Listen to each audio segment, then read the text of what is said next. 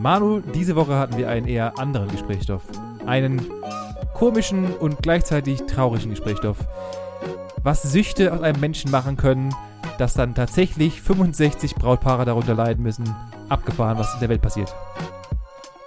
Und das war auch noch die perfekte Überleitung zur neuen Betrugsmasche schlechthin. Europol ist nur das Sprichwort Europol. Nicht nur Betrüger bringen einem zur Weißglut. Wir dachten uns an dem heißen Wochenende, wir legen dem Ganzen noch Fett ein oben drauf. Benny hat sich überlegt, wir gehen eine Runde trainieren. Und Manu dachte sich, tanzen bei 36 Grad geht klar. Das einzig Gute daran war, dass ich diesmal keine Sonnencreme gebraucht habe. Denn ich bin ja so der Typ weiß-rot-weiß.